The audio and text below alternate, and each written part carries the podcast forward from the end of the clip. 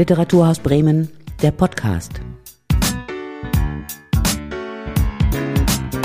Ja, heute mit Silke Behl und ich stehe in der Bremer Hohenlohestraße vor einer der schönen Gründerzeitvillen gleich neben dem Hermann-Böse-Gymnasium. Hier wohnt und arbeitet Horst Hemmen, ja, eine ganz besondere Figur aus der Bremer Verlagsszene. Er steht für politisches Engagement, für Welt ebenso wie für Geschichtsbewusstsein und dafür, wie sich das alles auch auf regionaler Ebene wiederfindet. Mit der Edition Temmen ging er 1987 an den Start und seit mittlerweile 35 Jahren steuert er den kleinen Verlag erfolgreich durch alle Krisen als One-Man-Show. Wie man das schafft, das möchte ich gerne wissen, aber erstmal raufgehen, die Treppe hier draußen und klingeln. Ja, geklingelt ist. Jetzt muss die Tür nur noch aufgehen. Yep. Und da sind wir. Ist Horst Hemmen da? Ja, der ist da. Ja, ist ja wunderbar. Ich bin das erste Mal hier. Ist er hier drin? Ja, hier sieht schon toll aus. Lauter Bücher. Hallo, guten Morgen, Horst. Schön, dass du Zeit hast für uns. Ich habe das Gerät schon eingeschaltet vor der Tür schon ein bisschen gesprochen Aha. und ähm, angedeutet, dass meine erste Frage sein wird. Seit 35 Jahren machst du den Verlag als One-Man-Show gewissermaßen. Wie schafft man das? Oh mein Gott, man muss viel arbeiten. und äh, man hat wenig Wochenende und wenig Urlaub. Aber ansonsten, das geht schon. Das geht schon. Ja, aber ich war ja nicht immer alleine. Also ich war ja hat ja, ich weiß gar nicht, wie viel wir, Höhepunkt waren wir, glaube ich, 17 Leute oder so. Ja, aber die Verantwortung für Programm und so weiter, das trägst du ganz alleine. Das mhm. ist richtig, ja. Ganz kurzen Blick zurück wollen wir auch mal wagen. 83, 1983 fing es an, damals noch mit Helmut Donath. Genau. Ja, und das ist ein Verlag gewesen, der ging eigentlich aus der Bremer Uniszene hervor aus dem Forschungszentrum Osteuropa und mit genau. ganz erklärt politischen Zielen, glaube ich, ne? Naja, wir haben sehr viel, also das, was das Zentrum Osteuropa gemacht hat, das haben wir sozusagen auch umgesetzt, also sehr viel uns mit osteuropäischen Dissidenten beschäftigt, sowohl in Ungarn, Tschechoslowakei, Polen und Sowjetunion natürlich damals. Und insofern, damit sind wir, also ich bin, das war mein Bereich sozusagen. Helmut Donath hat ja mehr deutsche Friedensbewegung gemacht. Ja, aber passte ja ganz gut zusammen. Eigentlich passte das ganz gut zusammen, ja. Ja, ja dann. Zumal wir Nachbarn waren. Insofern ja. hatten wir das auch häuslich. Genau. Äh, dann ging es aber 1987 auseinander. Genau. Also gab es äh, den Donat Verlag und die Edition Temmen. In was für eine Richtung bist du da gegangen?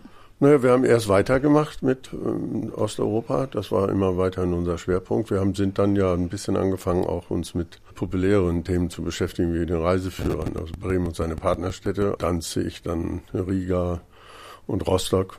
Nicht, gut, das war zwar nicht so richtig Osteuropa, aber immerhin noch äh, getrennt durch den Zaun. Mhm. Und ähm, also das waren dann Schwerpunkte, die neu waren sozusagen. Und das änderte sich dann ziemlich stark als die äh, Grenze geöffnet wurde 1990.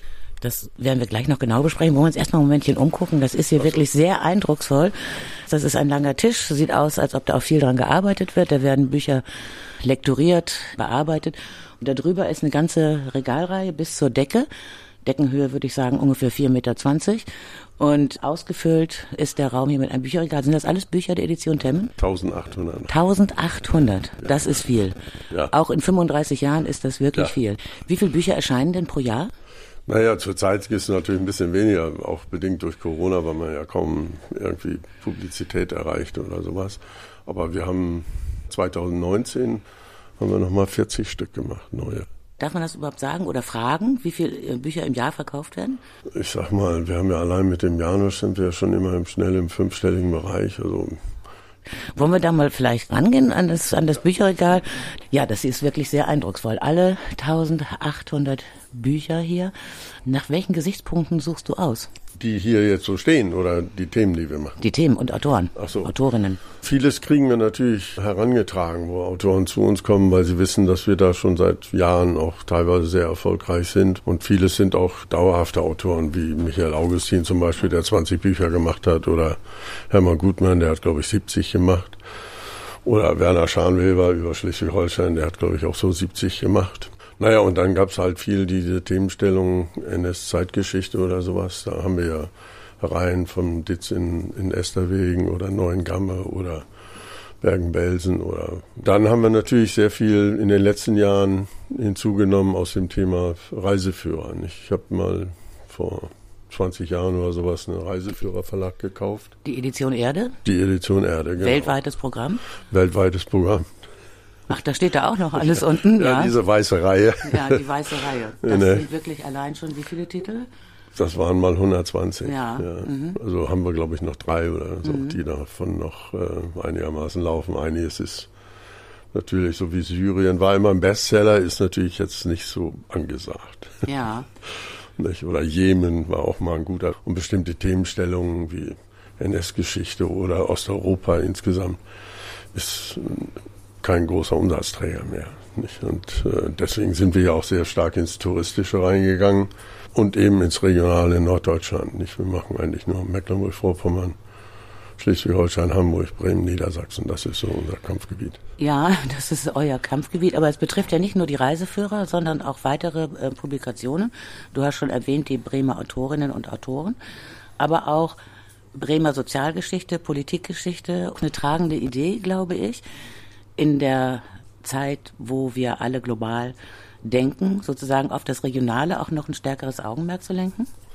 Ja, einerseits. Ich meine, das ist, das hängt damit zusammen, dass man natürlich zwar global denkt und dauernd auch reist oder ich weiß was ich und dauernd alle Menschen alles Mögliche wahrnehmen äh, aus der letzten Ecke der Welt. Aber wenn sie dann zur Ruhe kommen, dann auch gerne was aus der Region haben wollen. Das ist das eine. Und das andere sind die Kostenstrukturen. Nicht? man kann Regionales eben doch noch besser absetzen als äh, Überregionales. Mhm. Nicht? Wenn man so klein ist wie wir. Also wenn man ich meine, klar, Bertelsmann oder sowas, der ist natürlich sowieso immer permanent in allen Buchhandlungen. Aber uns ist das schwieriger und vor allen Dingen auch die Konzentration nimmt ja zu. Nicht? Da reinzukommen, für die ganzen Ketten zu verkaufen, für jedes Geschäft zu verkaufen, muss man sehr hohe Eintritts Schwellen überschreiten und das schaffen wir nicht mit dem regionalen Programm. Hm. Das ist jetzt eine sehr geschäftsmäßige Antwort. Äh, ich, ich hätte gedacht, äh, man, man, kann daraus auch wirklich ein Programm machen und sagen, alles das, was wir global im globalen Kontext beobachten können, das findet sich ja auch wieder in der Region und ist den Menschen vielleicht näher und auch anders vermittelbar. Ja, das ist teilweise sicher richtig oder es war richtiger, als es heute ist, weil heute ist es so, dass äh, die Menschen sehr viel über ihr Smartphone oder über ihr Tablet oder sonst was sich Informationen holen, auch aus der Region. Also beispielsweise Bremen hat eine sehr starke Wikipedia-Redaktion und die schreiben ja alles, alles auf und äh, machen ihre eigenen Recherchen. Wir merken, dass da ganz viele Leute hin abwandern und sich nicht mehr das Buch kaufen, sondern bei Wikipedia nachgucken, wenn sie wissen wollen, welche Schuhgröße äh, Kaisen hatte oder so.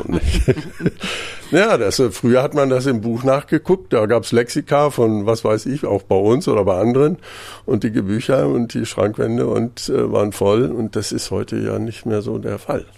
Also ein kleiner Verlag unterliegt natürlich ganz besonderen Bedingungen, weil man nicht an die großen Buchketten angebunden ist. Ihr habt ja einen absoluten Verkaufsschlager, das sind die Bremer Stadtmusikern, darüber wollen wir auch im Moment länger reden. Ich glaube, es gibt keinen einzigen Bremer Verlag, dessen Logo in so vielen Ländern der Welt bekannt ist und wo Erzeugnisse des Verlages im Bücherregal stehen. Von Japan wahrscheinlich bis Mexiko, von Südafrika bis nach Grönland, schätze ich ja, mal. Ja. Ne? ja, zumal wir davon ja auch schon Hunderttausende verkauft haben. Nicht? Also da müssen schon in einigen Haushalten muss da schon was rumstehen von diesen verschiedensten Ausgaben. Wir haben ja inzwischen 18 Sprachen, wir machen gerade noch mal zwei mehr. Welche denn? Esperanto und Kurdisch. Esperanto und Kurdisch. Ja. Wie, äh, wie, wie kommt man darauf? Die Deutsche Esperanto-Gesellschaft, die Chefin davon, die hat das Buch in Berlin gekauft und sagt, das brauchen wir in Esperanto, weil ich wusste gar nicht, dass es davon noch so viele Leser gibt, die das können. Aber sie sagte, doch, doch, wir sind über eine Million. Und ich sage, ja, das ist ja irre. Ja, und dann ihr Mann ist Übersetzer, der hat das dann übersetzt und dann haben wir das jetzt in Druck gegeben. Es wird gerade gedruckt. Das ist wirklich und, toll. Und Kurdisch ist, äh, es gibt hier ja offensichtlich 20.000 Kurden, wie ich äh, mitgeteilt bekommen habe.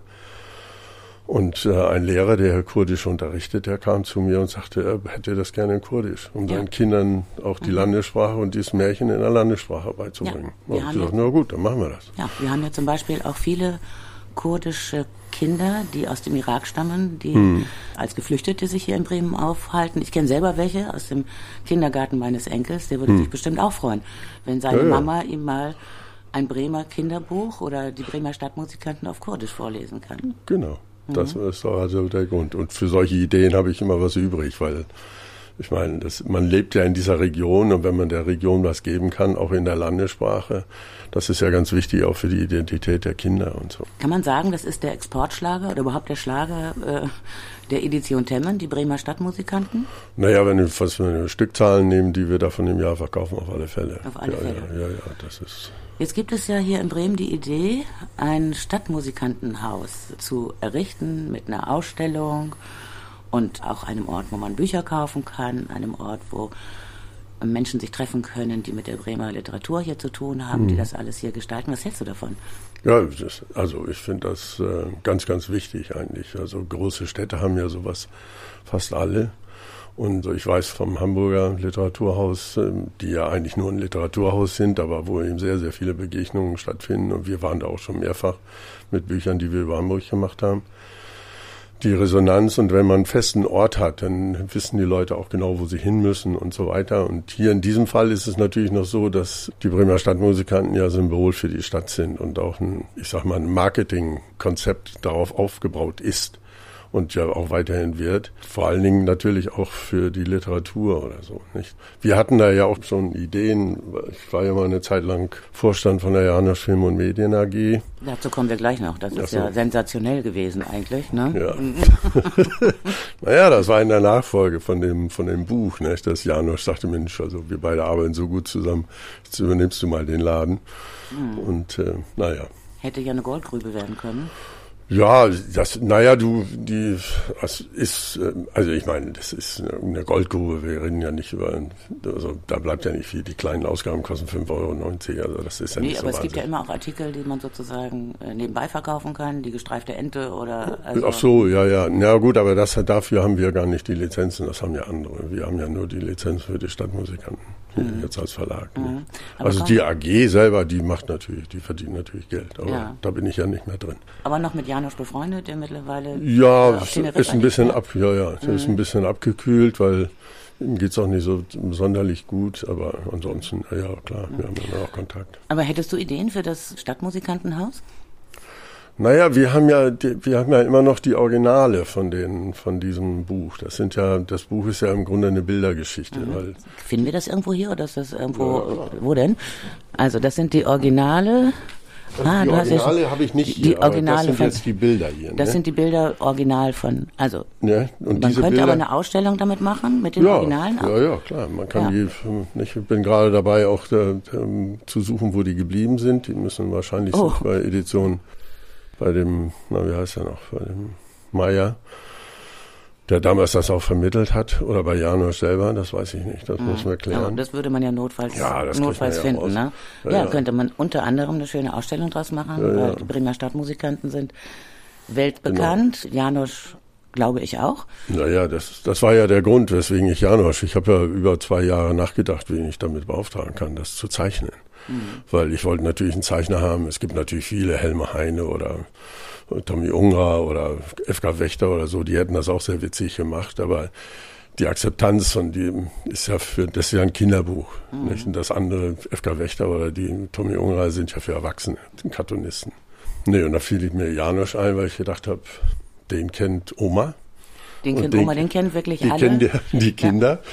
Also, und dann, dann, hast du einen Zeichner, mit dem sich alle identifizieren ja, können. Aber das kann einem einfallen, das ist immer noch was ganz anderes und ist man noch weit entfernt davon, dass derjenige, der einem einfällt, auch Ja sagt. Das hat ein Jahr gedauert. Und wie hast du das hingekriegt? Naja, das, der Preis wurde halt immer höher und irgendwann äh, fand das dann interessant, ja. Das okay. war dann aber auch richtig viel Geld, ja. Ja.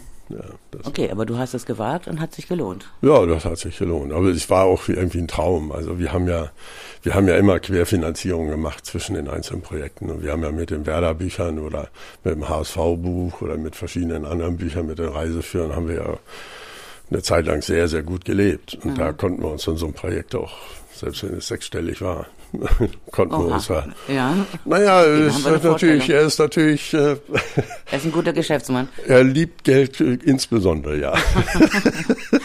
ähm, kommen wir nochmal auf das Stadtmusikantenhaus zurück. Es gibt ja schon äh, seit längerem jetzt eine Debatte äh, in der Stadt mhm. um das Stadtmusikantenhaus. Einige haben auch gesagt, ja, warum muss so ein Literaturhaus oder Treffpunkt äh, Stadtmusikantenhaus heißen? Ich finde das gar nicht so ungewöhnlich oder so doof, da anzuknüpfen an eine Geschichte, die wirklich weltweit bekannt ist. Und ich kann mich erinnern, wir haben bei Poetry on the Road, mhm. ich glaube, über all die Jahre jetzt hunderte von hervorragenden Lyrikern aus der ganzen Welt gehabt. Und jeder von denen, jeder kannte die Geschichte der Bremer Stadtmusikanten. Mhm. Wenn du jetzt jemanden überzeugen solltest, dass das ruhig doch Stadtmusikantenhaus heißen darf, was würdest du sagen?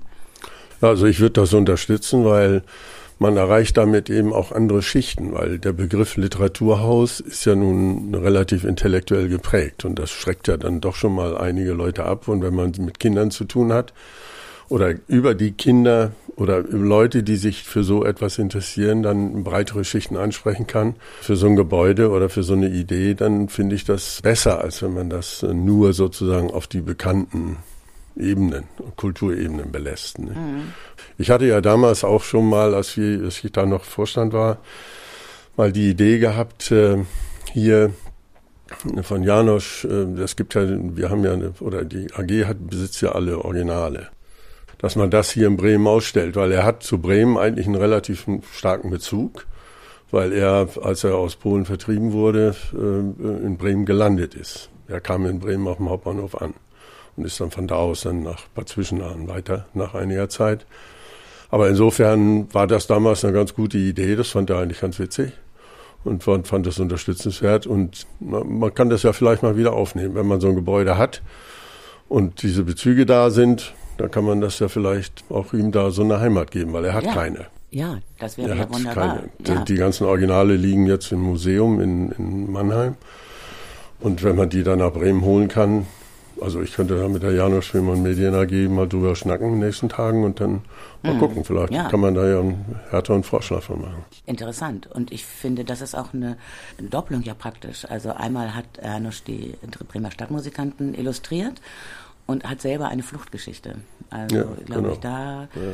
könnte man schon. Naja, seine ersten zwei, drei Wochen hat er bei, bei Harms verlebt, auf, am Wall. Das Haus gibt's ja, ja, das Haus gibt's ja nicht mehr. Ja. Ähm, wo hat er da gelebt? Ich, ich weiß es nicht. Er hat es erzählt, dass er die, dass er eine Frau, ähm, ich habe das selber nie weiter verfolgt, aber dass er eine Frau Harms kennengelernt hat und dann am Wall gelebt hat, halt mhm. in, wahrscheinlich in einem Gebäude irgendwie. Das war ja gleich nach dem Krieg. In der Wohnung als, ja, genau, ja, ja, als Untermieter oder so. Ja, ne? irgendwie mhm. so. Ja, kommen wir nochmal zurück auf das gesamte Verlagsprogramm. Also 1800 Titel, hast du schon gesagt, das nötigt einem wirklich Respekt ab. Äh, gibt es irgendwas, worauf du besonders stolz bist, jetzt außer den Bremer Stadtmusikanten, wo du wirklich einen Coup gelandet hast? Ja, das ist natürlich eine Geschichte, aber stolz bin ich eigentlich auf Bücher, die mehr Content haben. Nicht? Also das ist ja ein, also ein Märchen oder sowas, das ist ja eine vorgefertigte Angelegenheit. Nein, aber es gibt so ein paar Bücher, die ich was weiß ich, zum Beispiel das, äh, die Bremer Altstadt oder. Wollen wir hingehen? Ich habe nämlich auch eins, glaube ich, von euch über den über den Barkhof, über das Viertel hier. Ja. Ja, und da stöber ich ausgesprochen gern drin rum. Ja, das wir, ist toll. Mhm. Dies haben wir mal gemacht, nicht mit dem Focke-Museum zusammen, was eine richtig, wirklich, also die gesamte Altstadt in den ganzen, es sind ja 500, über 500 über 500 äh, Abbildungen drin, die äh, bisher nie veröffentlicht wurden. Nicht? Und der hatte. Die sind alle aus dem Staatsarchiv oder? Nee, nee, aus dem Focke-Museum. Aus dem Focke-Museum. Mhm. Das sind alles Bestände des Focke-Museums, die die nie veröffentlicht hatten. Und die haben wir dann alle digitalisiert bearbeitet. Aus den verschiedensten Toll. Jahrhunderten. Von den ältesten Darstellungen der Innenstadt bis hin, das hört dann nur 1800 noch was auf. Ja. Also insofern äh, sind das alles äh, tolle Sachen. Das ist wirklich toll, einmalig. Äh das war, war, auch ein sehr, sehr aufwendiges Projekt, weil wir die Digitalisierung der Bilder, das war ein ziemlicher Aufwand. Ja. Ist das ein Liebhaberprojekt? Ja, das war ein Liebhaberprojekt, ja. leider. Also hat sich nicht gerechnet, aber. Das ist schwierig, weil die so dick sind, solche Bücher ja. nicht. Und Und als das rauskam, ja, ich weiß nicht, wir hatten einfach auch Pech. Gibt's ja manchmal. Das gibt's manchmal und ist schade, aber äh, solche Projekte, äh, wie dieser tolle Bildband über über Bremen. Zeigt das auch so ein bisschen deine Liebe zu dieser Stadt? Ja, das ist, also man wohnt hier ja und man kennt ein paar Ecken und wenn man dann sieht, dass er 500 Jahre, vor 500 Jahren so aussah, das ist natürlich schon interessant, weil man dann auch ganz anders durch die Stadt trabt. Nicht? Mhm. Also wenn man das sieht und denkt, aha, kommst am Hillmannplatz mhm. vorbei und dann denkst du, ah, das Hillmann Hotel, habe ich dann sofort im Auge, wie das früher ja. aussah. Oder die Bahnhofstraße oder was weiß ich, andere verschiedenste Plätze. Mhm. Da haben wir ja mehrere Bücher zu gemacht, wo wir alt und neu gemacht haben, nicht Augenblicke oder. Was auch ein tolles Buch war, war hier dieser Aufgang, nicht mit was von Peter das? Costa. Ist oben, ja. Also das, das ist, Moment. Ach, das ist ein schweres Teil. Erstens schweres Teil, zweitens liegt es oben, okay. Also das ist ja die sogenannte Costa-Chronik. Also die ist die älteste Handschrift Bremens, die in russischer Gefangenschaft war und dann an Hamburg zurückgegeben wurde vor einigen Jahren, vor 25 Jahren ungefähr. Und dann habe ich zu Müller gesagt, war ja damals, äh, Dr. Müller war ja damals Leiter des Staatsarchivs, habe ich gesagt, wenn du in Rente gehst, transkribierst du die. Oha. Und dann setzen und dann habt ihr das gemacht. dann haben wir das also, gemacht. Das war auch ein Riesenprojekt. Das war ein Riesenprojekt. Ja. Das hat, ich glaube, sechs Jahre gedauert oder so hat er gebraucht. Um ja, das. aber toll. Also, und das, das ist ja alles Handschriften ja. gewesen. Also man kann das ja hier teilweise vorne. Da sind die Faximiles drin. Ja, ja, ja. Die, die, berühmten Bilder von der Costa Chronik. Ne? Das sind ja alle, hier, so sah das aus. Ja, ja. Es ist eine unglaubliche Arbeit. Ja, ja. Aber eben auch, also ich finde das so interessant und auch so wichtig, weil wer, wenn nicht ein Bremer Verlag, sollte sowas machen? Ja, das macht sonst keiner. Also das hat auch viel Geld gekostet und hat, ich glaube nicht, dass wir das, äh, dass sich das gelohnt hat, aber es ist einfach ich meine, zu wissen, dass man so ein Buch gemacht hat, dass der Stadt die Geschichte von 1600 bis 1700 verfügbar macht, in der alten Sprache, wunderbar annotiert mit tausenden von Annotationen, wo alles erklärt ist. Das ist einfach ein Projekt, das muss man mal gemacht haben. Das muss man mal gemacht haben. Muss man auch eigentlich einen Bücherschrank haben? Ich glaube, ich gehe heute noch in meinen Buchladen ja, und bestell das. Und bestell, ja, ich bestell das dann, ja, ja.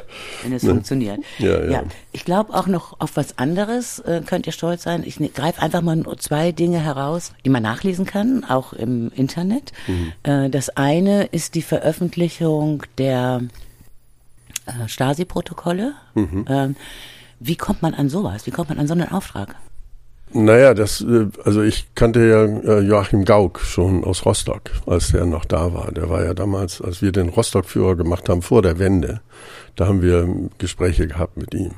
Und daher kannte ich ihn. Und wir haben dann irgendwann mal noch ein Buch gemacht über die Stasi in Rostock, nicht, was Lothar Probst damals gemacht hat. Und da waren ja, wir natürlich. Politikwissenschaftler, genau, bekannt, genau, Größe hier in ja, Bremen. Ja, genau. Das haben wir ähm, recht gut verkauft und das hat er damals auch vorgestellt.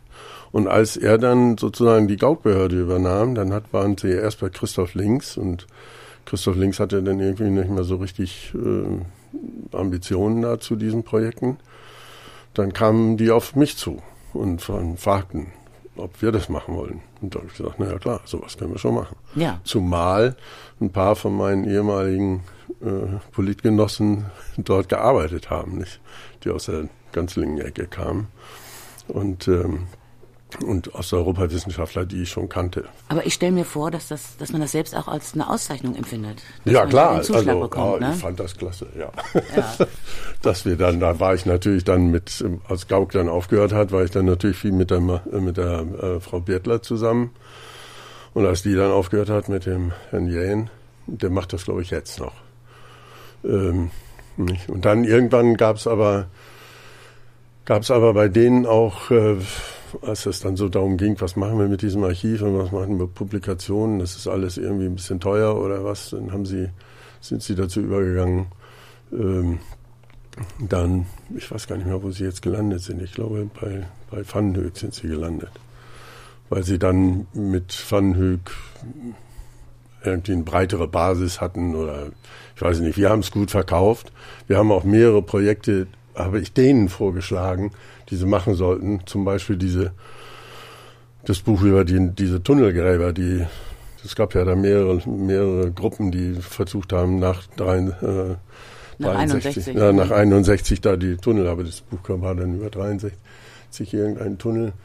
Und äh, verschiedene andere haben wir dann gemacht. Ich weiß nicht, glaube ich, zehn Stück habe ich eine eigene Reihe mit denen zusammen gemacht.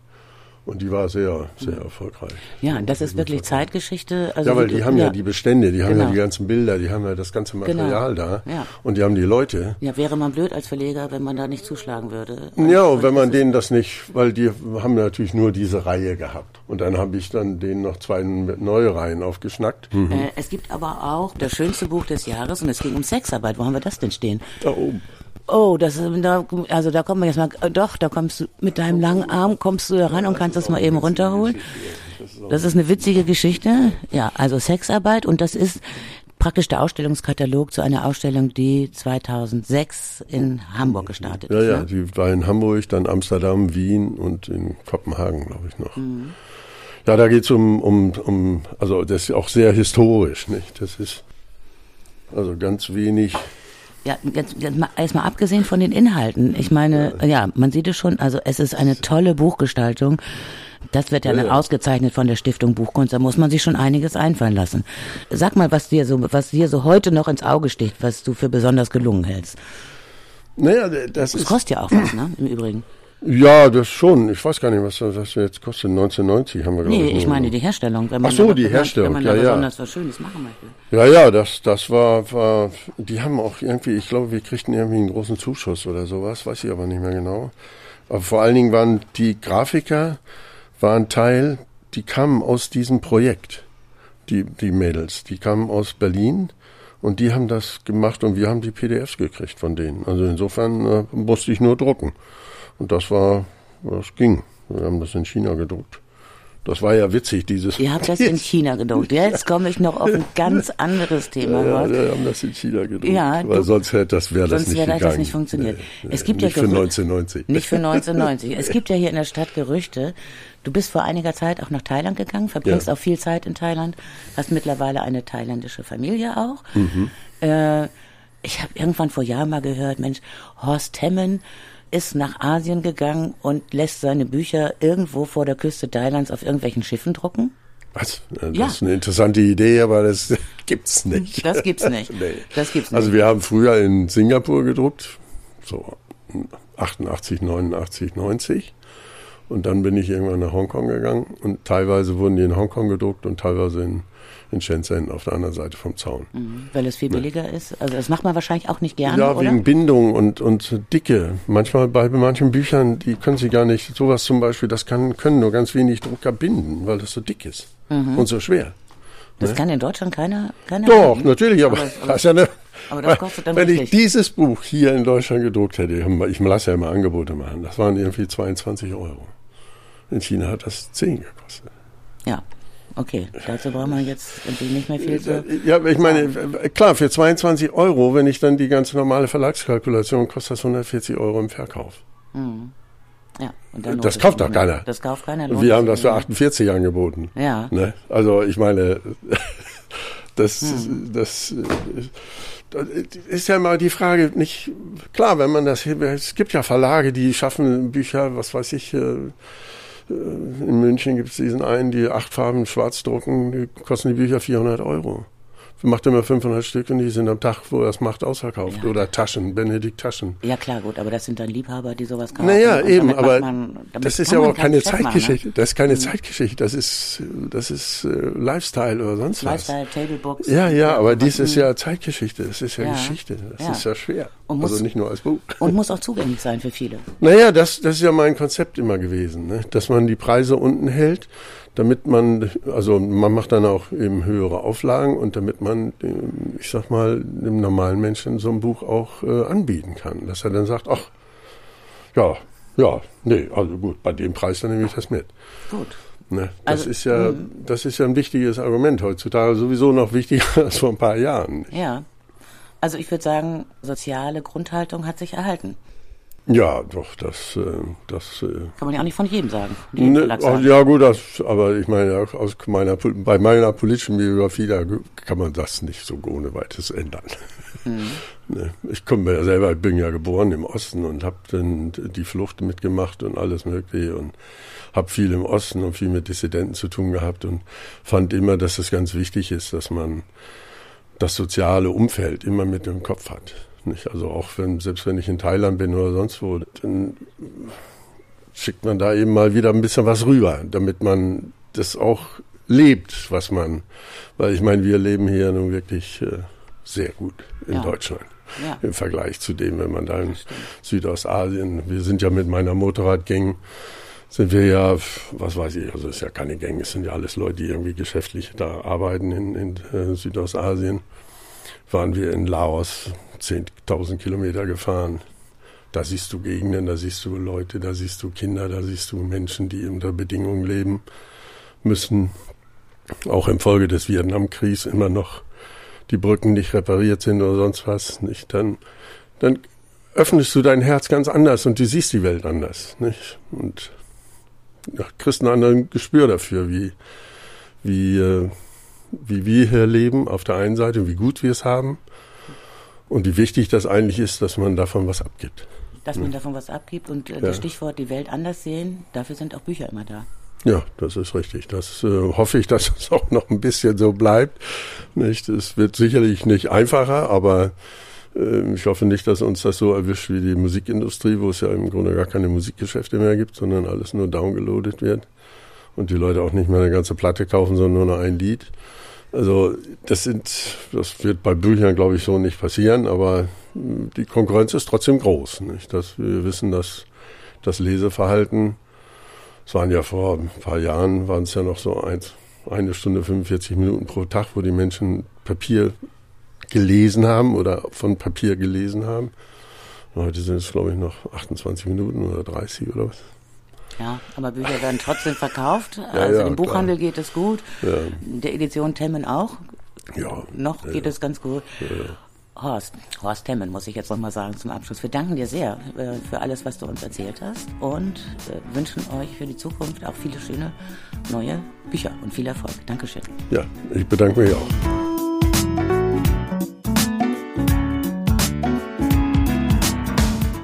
Das war Literaturhaus Bremen, der Podcast.